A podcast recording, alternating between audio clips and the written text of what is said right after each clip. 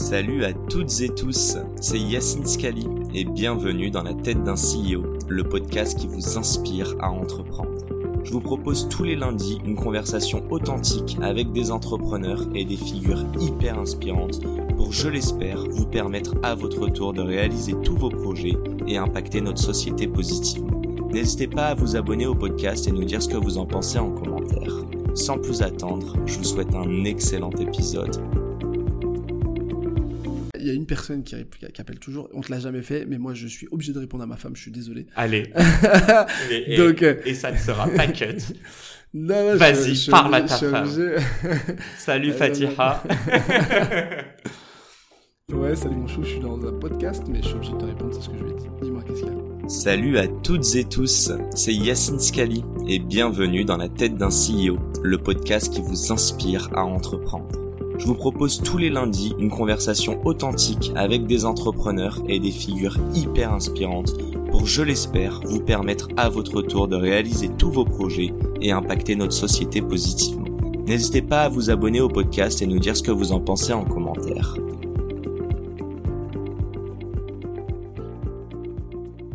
Salut à tous. On est lundi matin, c'est Yacine pour ce nouvel épisode dans la tête d'un CEO et aujourd'hui je suis tellement content parce que je vais puiser de l'énergie dans quelqu'un qui en a à en revendre. Vous l'aurez compris, je suis avec Mister Raibed. Comment ça va Raibed? Salut Yacine, merci de m'inviter dans ton podcast, c'est hyper cool. Ça va, sympa comme intro. ouais. Franchement, euh, très stylé. t'as- de l'énergie là? Je t'avoue, je suis à bloc, surtout le lundi matin. On en parle du message que tu m'as envoyé à 4h du mat euh, un dimanche soir. ouais, bah, tu fais partie de toutes mes victimes. voilà, la- semaine commence à quelle heure pour toi Juste pour comprendre? Euh, lundi, 3h. Ok, très bien. On, on salue Fatiha, ta femme et, et tes enfants. Salut Bon. ma chérie. Déjà, on se parle parce que avec Fatiha, tu as monté euh, une société qui s'appelle Papépille. Mais pas que, en fait. Euh, déjà, j'ai envie de te dire que tu lâches rien. Euh, je crois que en atteste ce magnifique bouquin, donc qui est en train de, qui est déjà publié ou pas, enfin qui qu'on peut acheter ou pas encore? Le 28 mars, mais tu peux l'acheter, il est en prévente sur euh, Fnac et Amazon. Allez cliquer. Je mettrai le lien évidemment. Bon, est-ce que tu peux, avant qu'on rentre dans ton cerveau, nous planter le paysage? T'as créé Papépi, t'as créé un bouquin, et je suis sûr que j'ai même pas fait 20% de tous tes projets. Ouais, bah, Papépi, à la base, tu vois, c'est une entreprise de biscuits. On prend les biscuits du monde qu'on va miniaturiser en forme de billes et on te fait voyager en une bouchée. Donc c'était euh, ce qui nous a lancé dans l'entrepreneuriat. Et d'une façon assez, euh, assez originale, comme tu le sais, euh, par rapport à notre histoire. Et euh, de fil en aiguille, bah, tu vois, cette entreprise, quand tu es entrepreneur, en réalité, t'apprends tout le temps. Hmm. Et dans cette entreprise, on a appris tout ce qu'il nous fallait pour pouvoir vendre du biscuit. Donc on a fait de la communication, on a fait de la commercialisation, on a aussi fait de, de la recherche et développement pour développer des nouveaux produits. Et tout ça, pour pouvoir les maîtriser, on a dû vraiment euh, se confronter aux problèmes et trouver nos solutions. Et de fil en aiguille, on a développé des compétences, notamment en termes de communication. Et, euh, Et on s'est attaqué à d'autres problèmes. bah, exactement, en fait. Tu vois, le, biscuit, c'était notre premier prétexte. Après, euh, comme tu le sais, on a, on a lancé Charabia, euh, qui est un média euh, où on réunit les entrepreneurs pour pouvoir débattre sur les sujets business, ce qui nous a manqué, nous. Tu vois, on a, on a créé un rendez-vous pour les entrepreneurs, fait par les entrepreneurs. le, le TPMP du, euh, de l'entrepreneuriat. Exactement. Et autour de la table, on a réuni euh, tous ceux qui font un peu l'écosystème. Dans la saison 2, ça va être encore plus large. La saison 1, t'as vu, on l'a fait en trois semaines, donc euh, Oh, c'est déjà a- très quali. Avec euh. Harold et Camille. avec de Harold Com. de Com Media, exactement, et Moon, la- l'agence Moon. Donc franchement, on s'est régalé sur la saison 1, Mhm. mais on n'est pas allé au fond du problème. Là, aujourd'hui, la saison 2, on va faire quelque chose de plus activable, avec des tips, des choses qui vont répondre directement aux entrepreneurs, ce qui nous a manqué à nous. C'était un bêta-test, on peut dire ça? Ouais, c'était un pilote. Comme on dit dans le game, c'est un Donc pilote. attends, comme, enfin comme, pardon, Charabia, euh, ton livre qui sort donc euh, fin mars. Bah, Euh, le- pas tu- t'arrêtes sur le livre, le livre, c'est quoi? Il y a toujours le, le- le fil conducteur de tout, c'est l'entrepreneuriat. Ouais. Le livre, c'est euh, reprendre toutes les anecdotes qu'on a vécues euh, ou dans lesquelles on a eu des leçons, où on a appris des choses qu'on va repartager avec les autres, dire voilà ce qu'on a vécu, voilà ce qu'on a appris, voilà les tips qu'on peut vous donner pour vous euh, entreprendre de votre côté. Mhm. Donc on a tout mis ça euh, à plat sur un livre et en plus, tu sais comme nous, euh, tu l'as bien vu ce matin, comme on filme tout, je t'avoue que là, à ce moment-là, on a, comme on a filmé toute notre vie entrepreneuriale, bah, et qu'elle est dispo sur LinkedIn, Mhm. et ben, on est revenu sur les anecdotes, mais vraiment en détail. Il y a un QR code que tu scannes, tu retombes sur le post qui est sur LinkedIn, et tu vas pouvoir, euh, tu vas pouvoir euh, vivre le truc en vidéo, en plus de l'écrit. Euh, et d'ailleurs, je trouve que tu l'expliques hyper bien Attends, au tu vois, je suis micro désolé, il y a, y y une personne qui, appelle toujours, on te l'a jamais fait, mais moi je suis obligé de répondre à ma femme, je suis désolé. Allez. et, et- Donc, et ça ne sera pas cut. non, non, je- Vas-y, parle à ta femme. Salut Fatiha. Ouais, salut mon chou, je suis dans un podcast, mais je suis obligé de te répondre, c'est ce que je lui ai dit. Dis-moi, qu'est-ce qu'il y a? A few moments later. Tu vois, il faut gérer. Priorities. Ah, mais. Et je la respecte. Cette Vraiment, mais non, mais en plus, sérieux, moi j'ai déjà vécu des, des négociations commerciales où je suis avec, avec Casino, Monoprix et tout. Ma femme, elle appelle, je réponds. Et, et elle appréciera, je pense. Bah, c'est obligé. Bon, t'as signé quand même après avec Casino et Monop? Ouais, écoute, on est distribué chez eux. Mais, mais c'est ça aussi qui est important dans l'entrepreneuriat. C'est pas parce que aujourd'hui tu as une pression des acheteurs et tout ça que tu dois changer, tu dois garder tes valeurs. Et, Et, et moi, on- ma priorité numéro un, c'est ma femme. Donc, euh, en vrai, elle m'appelle, on a des enfants, on a une famille. Donc, n'importe quel moment, elle peut m'appeler, je peux même être avec le président de la République. Bah, mais je réponds, je lui dis qu'est-ce qui se passe? Et, on, gère l'urgence. Et puis c'est la CEO, donc euh, in fine, elle comprend quand même l'intérêt de lorsque tu es en, business meeting. Et euh, et il y a eu des limites à ça, à euh, bosser avec sa femme, à mettre avant la famille, pardon, avant la société. Et je crois que tu as appris énormément de choses sur, ce, sur ces expériences. Je vais y arriver, on en reparle juste après. Juste, je voulais te dire une chose, tu nous as parlé de trois projets. Euh, je sais qu'il y en a d'autres. Et d'ailleurs, j'invite tout le monde à aller écouter euh, le podcast Jeune Branche sur lequel tu expliques tout ça. Si tu veux juste nous parler de ce, dont tu peux me parler, parce que moi je connais d'autres projets, qu'est-ce qu'il y a d'autre à annoncer?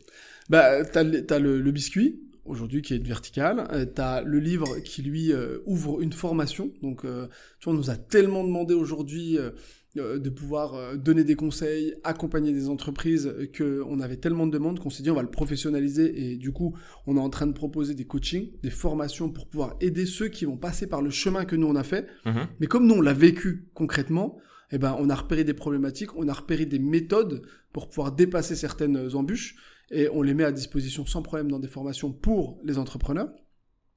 Et après, bah, comme tu l'as vu, il y a le média. Charabia, c'est un média, et t'en as d'autres, d'autres médias qu'on est en train de créer, parce que voilà, on, on a une compétence aujourd'hui qu'on a développée sur LinkedIn, t'as une autre compétence qu'on a développée aussi sur euh, transmettre l'information à travers des programmes fun et pédagogiques. Mhm. Donc on est là-dessus et, euh, et on essaie de tout faire pour l'entrepreneuriat aujourd'hui. Donc beaucoup de pédagogie, beaucoup retransmettre. Il y a 50 000 projets, parce que là, je je- pas, pas plus de 5, doigts sur la main pour les compter. Ma question est super simple. Euh, D'où te vient cette énergie concrètement? Comment euh, ouais comment t'as grandi c'était qui Raibed avant? Euh, là on voit euh, le, le mec je l'ai dit en plus dans un commentaire LinkedIn. L'homme aux 48 aux journées de 48 heures. Mais c'est vraiment ça, c'est essayer de comprendre, ouais, ça, ça te vient d'où cette aisance de pouvoir et faire plein de projets et dire des choses et les mettre en action. Et en plus de ça, on en reparlera sur la com, mais parler avec autant de personnes, avec autant d'aisance. En fait, Ah, si tu veux, viens d'où, Raibet Qui es-tu, quoi? Bah, en fait, pour comprendre celui, celui que je suis aujourd'hui, il Ouais. faut que tu comprennes mon passé. Tu vois, et c'est la même chose pour tout le monde. Il Mhm. faut savoir d'où tu viens pour savoir où tu vas. Et si tu reviens vraiment en arrière, euh, ma vie, elle a commencé déjà par une anecdote. Tu vois, je, je m'appelle pas Raibed en vrai. Et ouais, cette anecdote, je la raconte pas beaucoup, mais en vrai, moi, tu vois, je suis né. Euh, ma femme, ma femme. Je suis né, ma mère, elle a dit à la sage-femme, bah écoutez, euh, je veux l'appeler euh, Abed, tu vois, la consonance à Abed. Ma mère, elle est illettrée, donc elle pouvait pas écrire mon prénom, donc elle a dit ça à la sage-femme. La sage-femme, elle a, elle a dit, ben, comment je vais écrire ça? Je vais mettre un R, un A, un I, Mais un B, E, non. D, tu vois, alors que ça s'écrit A, B, E, D. Et du Ah, coup, ok, ouais, excellent. voilà, rien que mon prénom, tu commences par une anecdote, ça faisait, ça faisait cinq minutes, j'étais sur Terre, tu vois. Excellent. Et du coup, après, tu continues, je suis né avec un handicap physique, tu vois, ça j'en ai déjà parlé, mais ça, ça, ça a conditionné beaucoup de ma vie.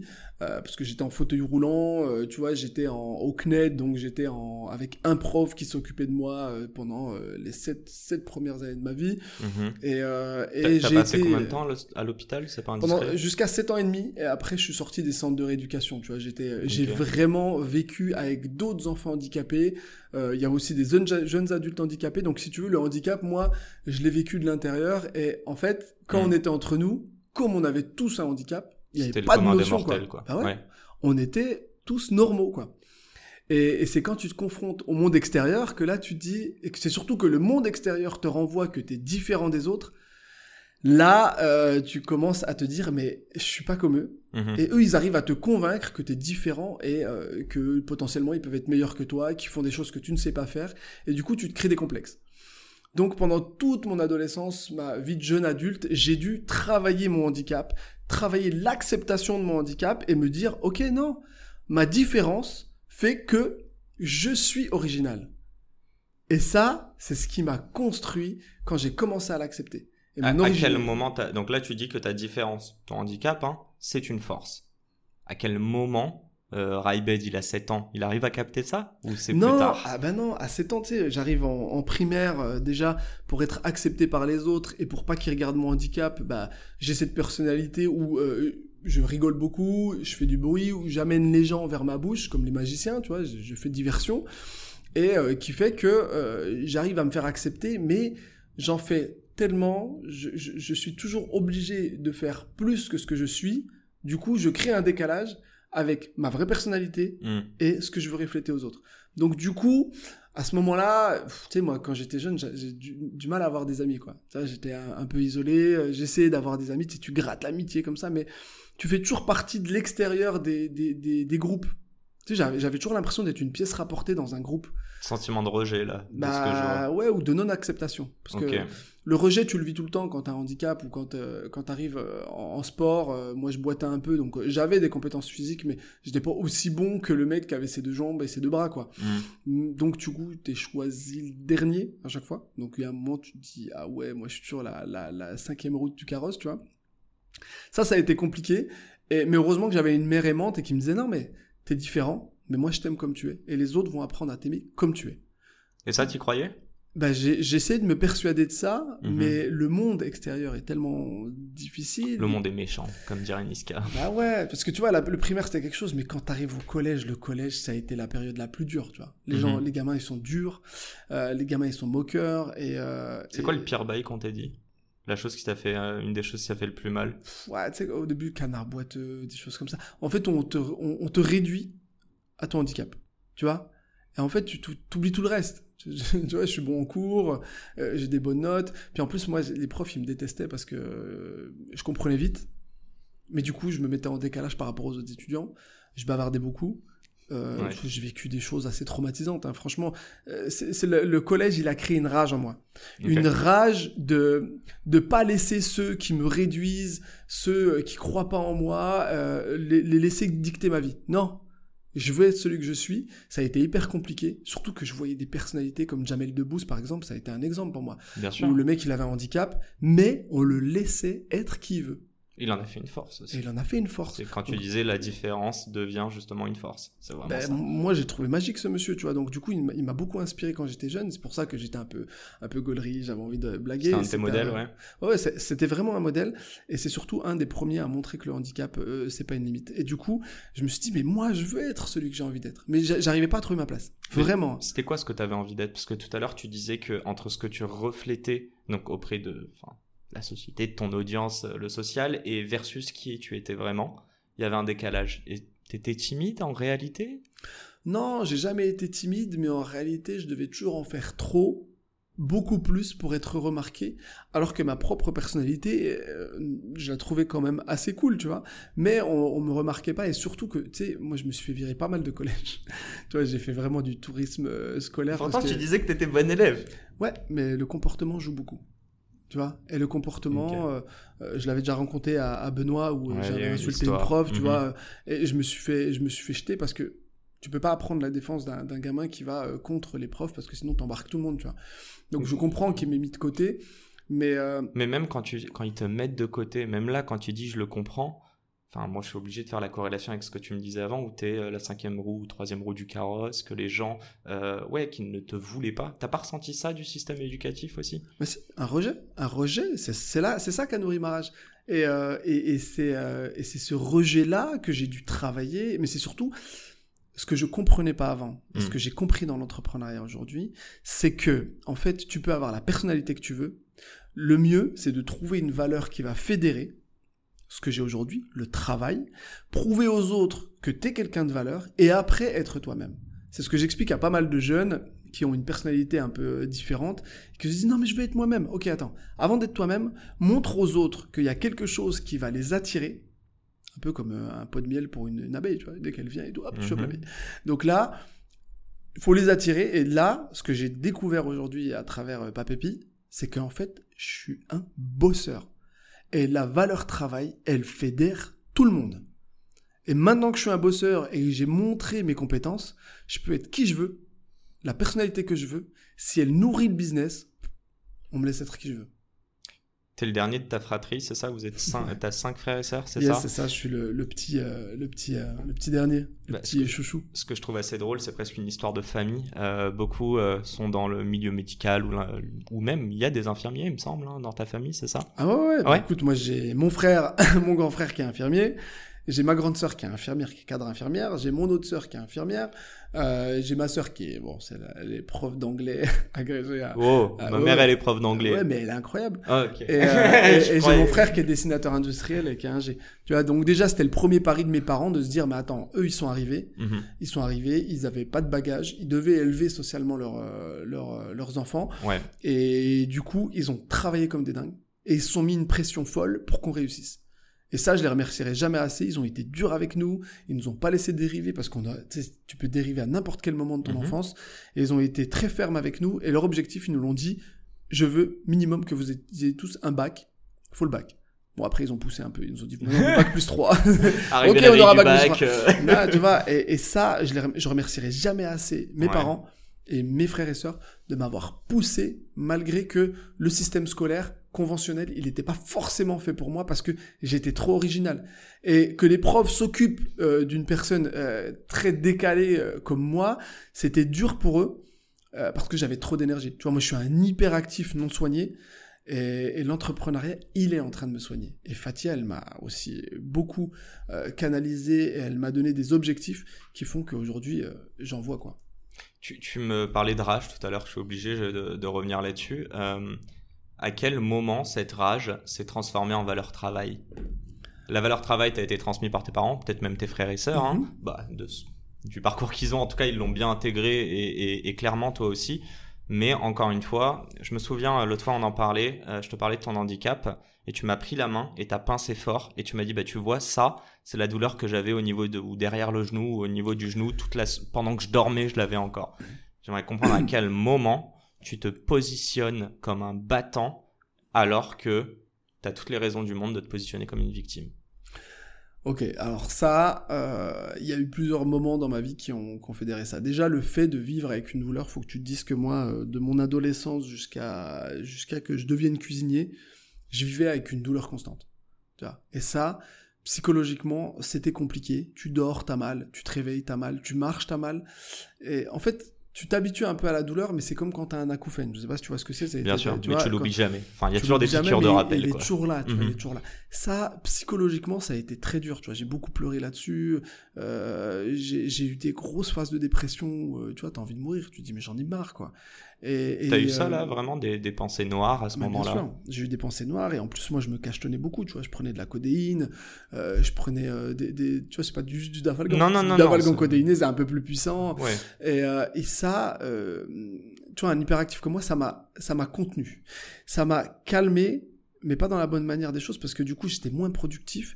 Et, euh, Ça t'a bridé en réalité. Ça Bah, t'a pas ça- canalisé plutôt. Ouais, bridé. ça m'a bridé, puis ça me mettait mal, et puis ça, ça aussi, la codéine, ça m'a fait beaucoup de, de grosses phases de dépression. Et, euh, et en fait, c'est quand, c'est vraiment, ça a été révélateur, hein, quand, tu vois, moi j'ai fait mon école de- de- d'infirmier, Mhm. En deuxième année d'infirmier, j'avais plus d'argent pour euh, pour payer le reste de mon école. Il me restait un an, et du coup, euh, j'avais découvert que les acédiques faisaient que tu pouvais avoir, si tu travailles un an, tu peux utiliser les acédiques ou Pôle Emploi, ils vont te payer ta dernière année d'études. Donc ça, c'était génial pour moi. Donc je suis allé bosser dans un restaurant en tant que serveur. Je t'avoue, c'était un vrai défi parce que c'était le boulot que j'avais trouvé le plus rapidement. Mais tu vois, avec mon genou, j'ai pas une super stabilité. Je, je tiens pas un super bien un plateau. Donc je le fais quand même. Je trouve, je m'adapte. Et euh, un fait marquant de ouf, c'est Mhm. que à ce moment-là, le chef de cuisine avait deux alternants. Il se prend la tête avec eux. Il les remercie. Tu vois, ils leur disent, Mais non, mais on n'en peut plus. C'était vraiment la guerre. Du coup, ils partent et ils se retrouvent tout seuls. Du coup, euh, il vient me voir, il me dit écoute, je sais que t'aimes bien la cuisine, est-ce que ça te dit de venir en cuisine? Tu passes un CAP sur 10 mois, tu seras diplômé, tu auras tes acédiques comme tu voulais faire exactement, sauf que tu pars avec un diplôme et je te payerai mieux. Euh, vas-y, moi, je lui dis banco. Tu vois, c'était un premier acte où je me dis vas-y, je vais saisir ma pour chance. ton handicap ou pas D'être derrière les fourneaux plutôt qu'en Bah salle écoute, on- c'est pareil, c'est pareil. La station debout, elle était compliquée. Je t'avoue qu'au début, franchement, je sortais de mes services, j'avais mal aux genoux de ouf. hein. Franchement, c'était dur. Et là, en fait, j'ai trouvé un système. C'était un peu militaire. C'était hyper cadrant. Et surtout, je kiffais ce que je faisais. J'avais une passion dingue pour le métier. J'ai fait un an. Hmm. Sans me rendre compte, les douleurs ont commencé à s'atténuer, les fameuses douleurs. J'ai commencé à prendre moins de médicaments, jusqu'à les arrêter complètement. Je finis mon année, je prends mon diplôme, il me dit vas-y, est-ce que tu veux continuer une année? Je dois aller chercher une étoile. Je dis vas-y, le, le défi il est cool. J'appelle mon école, je leur dis je reprends une année, ils me disent ouais vas-y, t'as le droit à trois ans.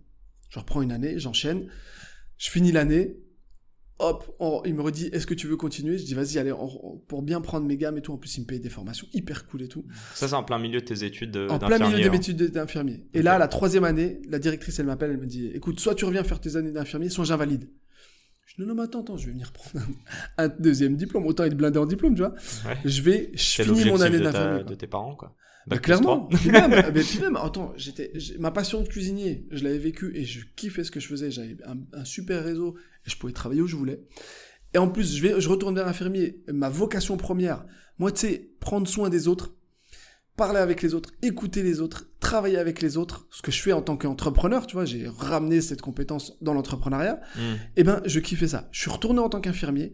Ce qui est cool, c'est que je- on me demandait même de faire des ateliers thérapeutiques à travers la cuisine pour les patients. Trop stylé. T'imagines, je faisais les deux en même temps. Moi, j'ai adoré ça.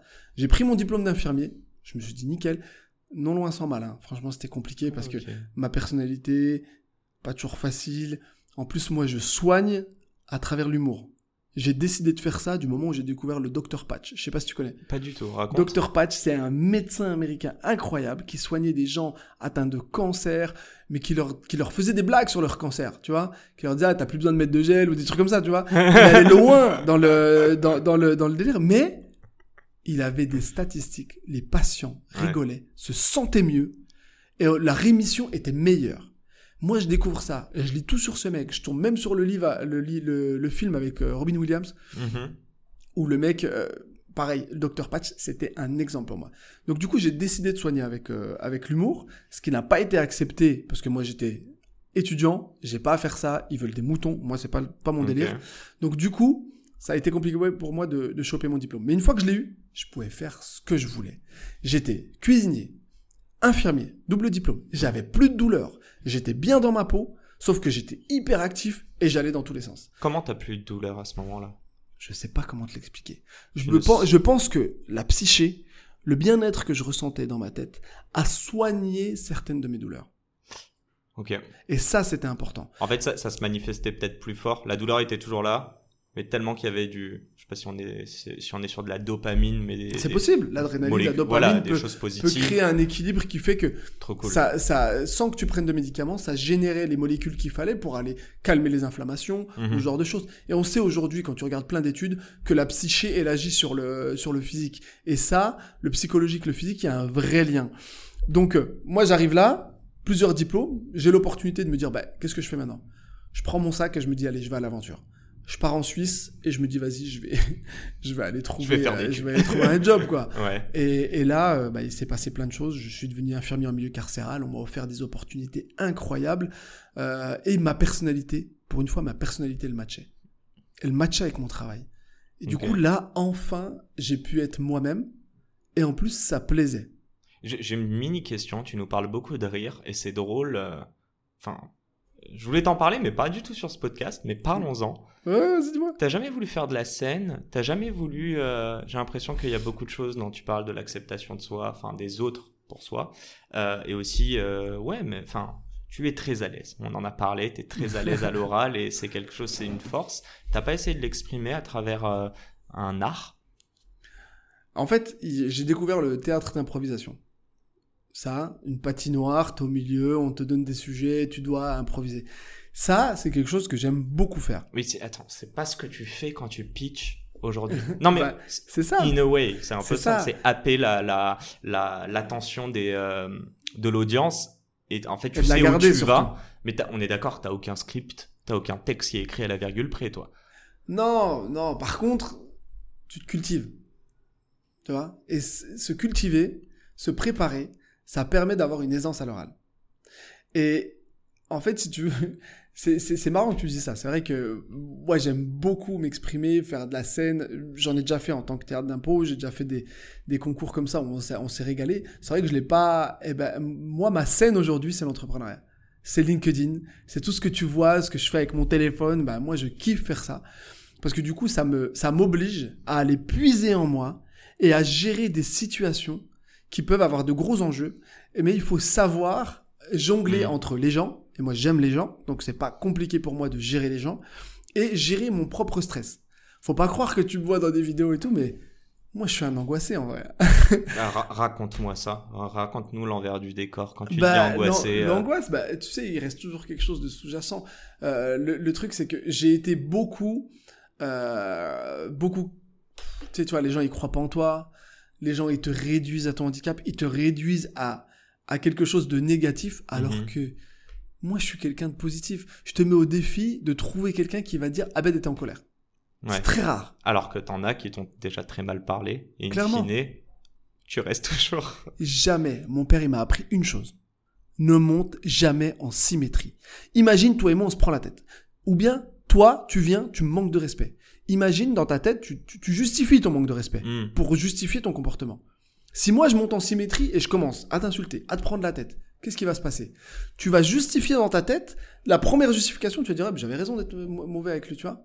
Alors que si moi, je reste positif, je dis, ok, mon père, il m'a dit, attends, si quelqu'un a tort et qu'il te manque de respect, reste en position d'âme.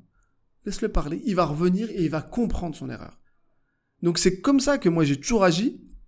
Tu peux manquer de respect, bon, bah, vas-y, euh, j'ai pas un orgueil de ouf, bah, tu manques de respect, je vais plutôt essayer de comprendre pourquoi. Pourquoi t'as été comme ça? Mhm. Et je vais aller chercher chez toi, qu'est-ce qui se passe? Et après, ça désamorce des situations, vraiment. hein. L'exemple, hein, tu vas en, t'es, t'es, t'es sales, t'es commercial, tu vas en grande distribution ou tu vas en magasin, les gars, ils sont débordés. Ils en ont ras le cul. Vraiment, ils en peuvent plus. Hmm. Ils sont en train, ils ont des, des- des absences de personnel. Toi, t'arrives, tu leur ramènes quelque chose qu'ils t'ont même pas demandé. Donc des fois, ils t'envoient chier. Si tu montes en symétrie, c'est bon. Le, le lien commercial ou le lien humain, il est mort. Par contre, si les mecs t'envoient bouler, c'est là, ok, excusez-moi, bon, attends. Et tu leur files un coup de main. Moi, ce que j'ai beaucoup fait au début, c'est que les mecs, ils sont en train de ranger le rayon, ils me disent, ouais, j'ai pas le temps. Je pose mon sac et je range le rayon avec lui. Le mec, il me regarde, il me dit, il fait quoi, lui? Mais attends, mais vas-y, je t'aide. Comme ça, je te fais gagner du temps. Tu me donnes une minute, tu vois? Et en même temps, je parle avec la personne, je dis, hey, en plus, tu sais que je fais des biscuits? et hop, tu lui fais goûter, et lui, mec, tu dis, attends, tiens, goûte, moi, je range ton rayon. Et je rangeais le rayon, les gars goûtaient, ils me regardaient, ils me disaient, ah ouais, c'est bon. Bim. Tu décroches un, un contrat. Et là, tu places ton produit. Et là, la strat, juste quand tu dis. euh, euh, En gros, c'est quoi les questions que tu te poses avant d'aller parler à ce mec? Aussi bien le mec en rayon que Emmanuel Macron. Tu leur as tous parlé dans tous les cas. Donc j'aimerais comprendre, quand tu vas les approcher, il se passe quoi dans ta tête? Toi, l'exemple de- d'Emmanuel Macron, du président, c'est, elle est simple. Je me suis dit, avec Fatih, on s'est regardé, on dit, on a l'opportunité de voir ce mec, de voir cette personne, en face à face. Attends. Le ventre vide. Respire, respire. Prends un peu d'eau. D'ailleurs, c'est. Attends. on a, eh, merci. Eh, merci à copains. merci à, à Samuel. J'ai complètement oublié de faire ça dans l'intro, mais on est dans les magnifiques locaux de chez euh, Legal Place. Donc voilà. mais c'est à toi, vas-y, arrive. T'as l'opportunité de rencontrer quelqu'un comme ça. Attends, tu peux pas arriver, offrir une boîte de biscuits, dire salut, je m'appelle pas Pépi. Non, il y a, il y, a, il y, a y a plus de choses à faire que ça. Tu peux avoir des vraies discussions, des vrais, des, des vrais échanges. Les grands patrons, franchement, ils peuvent t'apprendre plein de trucs. Et moi, c'est l'opportunité que j'ai eue, c'est que j'ai réussi à les attraper, à leur pitcher quelque chose qui font écho en eux. Donc, tout le temps, avant d'aller voir quelqu'un, je me dis, mais qu'est-ce que moi, je peux lui apporter? Quel, Voilà, qu'est-ce qu'il peut prendre de chez moi qui va kiffer? Donc, je réfléchis et j'étudie la personne. Et, c'est pas des gâteaux? Bah il y a le gâteau, c'est moi qui lui donne. Donc il va manger. Je vais assouvir un besoin chez lui, c'est de se faire plaisir et de manger. Mais des gens capés, ils cherchent plus que ça. Ils cherchent quoi? Bah faut chercher dans leur discours. Faut chercher dans leur discours qu'est-ce qu'ils disent? Tu vois, le président de la, de la République, lui, il parle d'entrepreneuriat, il parle de, de, de rien lâcher, il parle de travailler, il parle de croire en soi. Et en réalité, quand j'ai commencé à étudier, j'ai dit, mais, ah, mais c'est moi qui cherche. c'est nous. Il a besoin de parler avec Fatia et moi. Et on va lui dire, mais écoute, ce que tu dis, ça existe. Tu vois, le French Dream, quand il, quand il, quand il l'explique, ok, on n'a pas une success story de fou. Mais en réalité, on, on, a, on a travaillé, on a charbonné, on a cru en nous, on a pris des risques. Quand je lui ai dit, je lui ai dit, bah voilà. Il a dit, ah ouais, ouais, ah bah tiens. Papépi en, en trois chiffres Juste, tu dis pas succès de ouf, tu peux nous rappeler un petit peu en, les... En trois chiffres, bah, on a bouclé à 800, 800 000 euros, quasiment 800 000 euros de chiffre d'affaires là cette année. On faisait euh, moins, moins de 200 000 euros euh, l'année dernière. Donc fois 4, ok. Euh, on, a, on, a, on a 10 personnes dans le bord qui, qui travaillent avec nous. On a réussi à lever quasiment 1 million d'euros avec différents business angels. c'est plus de 1200 magasins maintenant en France. Trois ans d'existence. c'est trois ans d'existence et, et, et, et nous on se régale, tu vois. On se régale, c'est ça, Papépi. Et tout ça, parce qu'on a travaillé. Parce qu'on a travaillé, on y a cru. Si, on revient juste sur tout ce dont tu es en train de raconter, euh, là on est déjà un petit peu sans s'en rendre compte dans la communication et comment tu vas parler en fait à des personnes qui peuvent être des clients comme des partenaires. Euh, et juste avant en plus, tu disais qu'il y a des conversations, des relations pardon qui peuvent mal commencer et qui terminent bien. Si on regarde un petit peu, en 30 secondes en hauteur, c'est quoi ton plus gros learning ces trois dernières années de toutes ces rencontres? Ce que j'ai le plus appris, c'est qu'en fait, si tu veux que les autres y croient en toi, faut déjà commencer par croire toi-même en toi. Tu vois?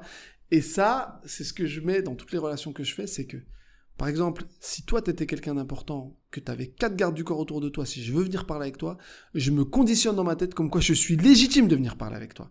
Et du coup, si moi j'y crois, toi tu vas y croire. Même l'attitude corporelle que je vais avoir, c'est que je suis légitime là où je me trouve. Mmh. Alors tout le monde, personne va te regarder de travers. Tu vas pas avoir des, des gestes hésitants ou tu vas pas bégayer. Et ça, c'est quelque chose que j'ai beaucoup appris. C'est en fait, il fake it, do it, ou je sais plus comment on dit ça. Moi, j'arrive jamais à le dire. Fake it until you make it. Voilà. Et du coup, vaut mieux faire croire aux autres que tu es légitime. Et après, quand tu le fais, ils vont tellement y croire que du coup, il n'y a pas de barrière. C'est, euh, est-ce qu'on peut rephraser juste 30 secondes? On parle de légitimité, ce qui a une, une chose, mais sûre et certaine, c'est que je ne pense pas que tu aies ce syndrome de l'imposteur, ce syndrome de se dire que je ne suis pas légitime, au contraire. Est-ce que, parce que je pense que c'est commun à énormément de personnes, euh, c'est quoi le, conseil que tu aimerais leur apporter à toutes ces personnes qui se disent mais pourquoi même un Raibet qui est à la tête d'une boîte qui fait 804 CA, il me donnerait l'heure? Ou pourquoi Emmanuel Macron qui est à la tête d'un pays de 70 millions de personnes me donnerait l'heure? Alors pour arriver à ce constat-là, faut que tu reviennes en arrière. En fait, il faut que tu regardes que toute ta vie, c'est des difficultés. En fait, si tu prends ta vie en te disant c'est un apprentissage à devenir entrepreneur, tu vas avoir plein d'embûches, des mecs qui croient pas en toi, des gens qui te mettent des bâtons dans les roues, euh, toi qui vas baisser les bras. Hmm. Tout ça, en fait, si tu gardes un mindset positif, tu te dis mais ok, il faut que j'en fasse dix fois plus que les autres pour réussir, pas grave. Quand je serai dans le monde du travail, je serai dix fois plus performant que les autres. Lui, il croit pas en moi, ok, je vais lui montrer qu'il croit pas en moi. Il me partage pas son, moi, le truc qu'on a le mieux fait pour moi, c'est quand je dis, eh, tu peux me filer un, un mail? Non. Ok?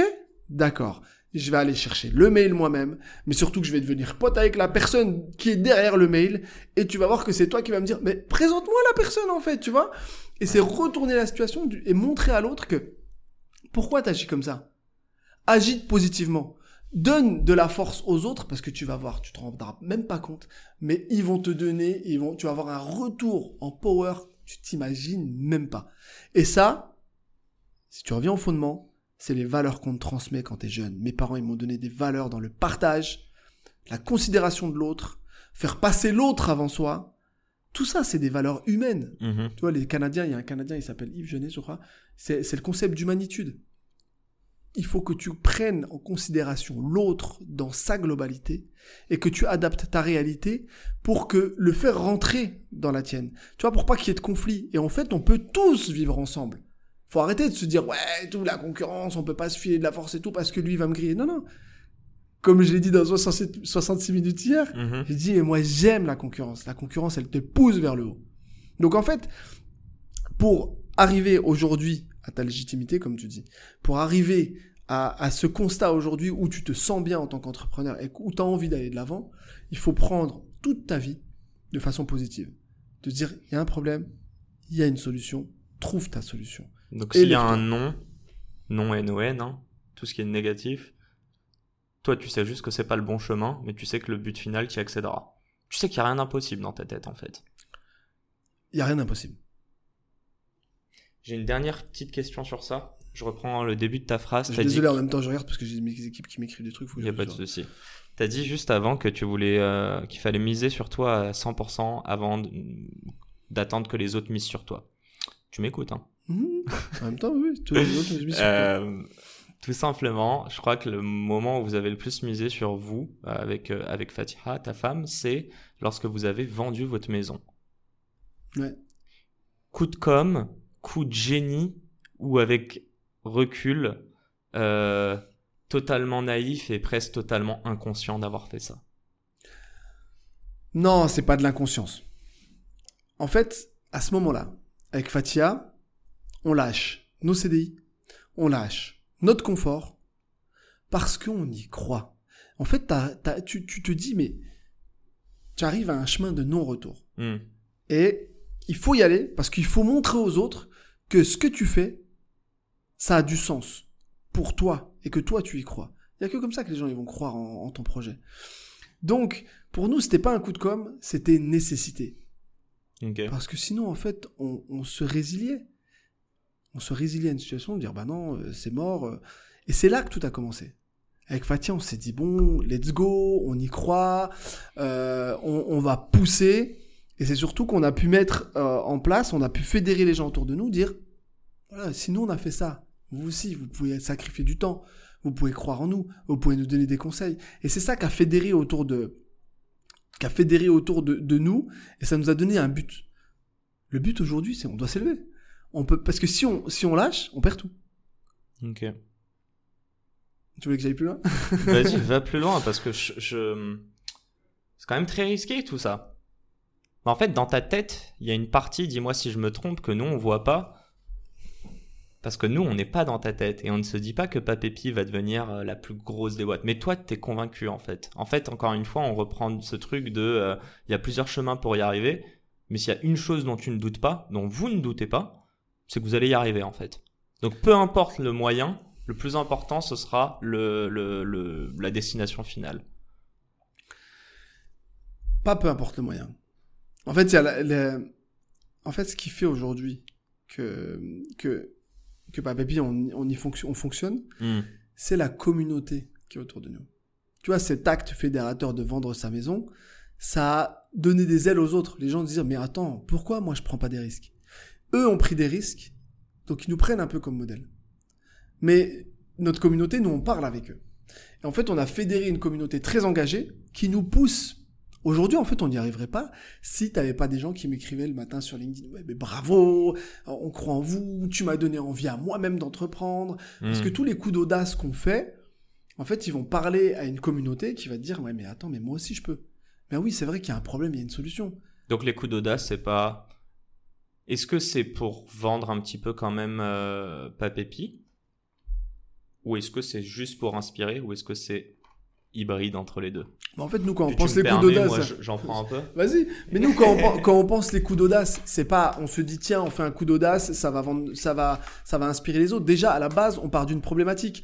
Si je vais voir euh, Monoprix et que j'essaie de leur, de leur, de leur faire goûter des biscuits avec une dégustation sauvage, c'est parce que je dois créer un marché. Je dois pénétrer le marché. Donc, là, on, on, pé- on pénètre le marché, on arrive à avoir des connexions, puis on arrive à rentrer là où on a personne. Tu fais beaucoup de bruit. Sorry, sorry. Mais Le si mec tu regardes, nous, nous, on n'a pas de, on n'avait pas de réseau, on n'avait pas les bons contacts pour monter, donc il y a un moment, il faut qu'on déclenche les choses. Mhm. Donc bah on y va. On charbonne, on va faire goûter aux gens et on arrive à obtenir des choses. Et en fait, ça, ça nous a permis d'avoir un réseau. Et ce réseau, au lieu de le garder pour nous-mêmes, on l'a partagé. Comme ça, on ne va pas ressembler à ceux qu'on dénonce. On partage, et du coup, les gens à qui on a partagé nous partagent leur réseau. Et en plus, ça devient des gens qui vont nous soutenir, parce qu'ils vont, vont se dire, ok, c'est des gens qui font des cercles vertueux. Du coup, du coup, en fait, tu commences à créer un réseau et un maillage très positif où tout le monde s'entraide. Et si tu regardes aujourd'hui dans le réseau jeu, moi j'écris un message, j'ai les gars, j'ai besoin de... Les gens, ils essayent de trouver la solution pour t'aider. Parce que toi, avant même qu'ils te parlent de leurs problèmes, t'as essayé de leur trouver une solution. Ou t'as essayé de les aider en amont. Le Non. give first. Ben, c'est ça en fait, c'est Mm. toujours... euh, si tu... Pensez à l'autre. Pensez à l'autre et partage ce que t'as. En réalité, tiens, t'en donnes un, t'en reçois deux derrière, t'en reçois trois, et Mm. après tu redonnes les trois, t'en reçois dix. Et c'est ça en fait que, que j'aime dans Papépi. Avant tout, c'est la communauté qu'on a derrière. Et c'est la fin de cet épisode. Les amis, j'espère qu'il vous a plu. J'espère qu'il vous aura inspiré. Si cet épisode vous a plu, n'hésitez pas à nous soutenir en nous mettant 5 étoiles sur les plateformes, en vous abonnant évidemment et en nous laissant des commentaires. C'est très important et ça fait toujours plaisir. Hâte de vous retrouver la semaine prochaine. Ciao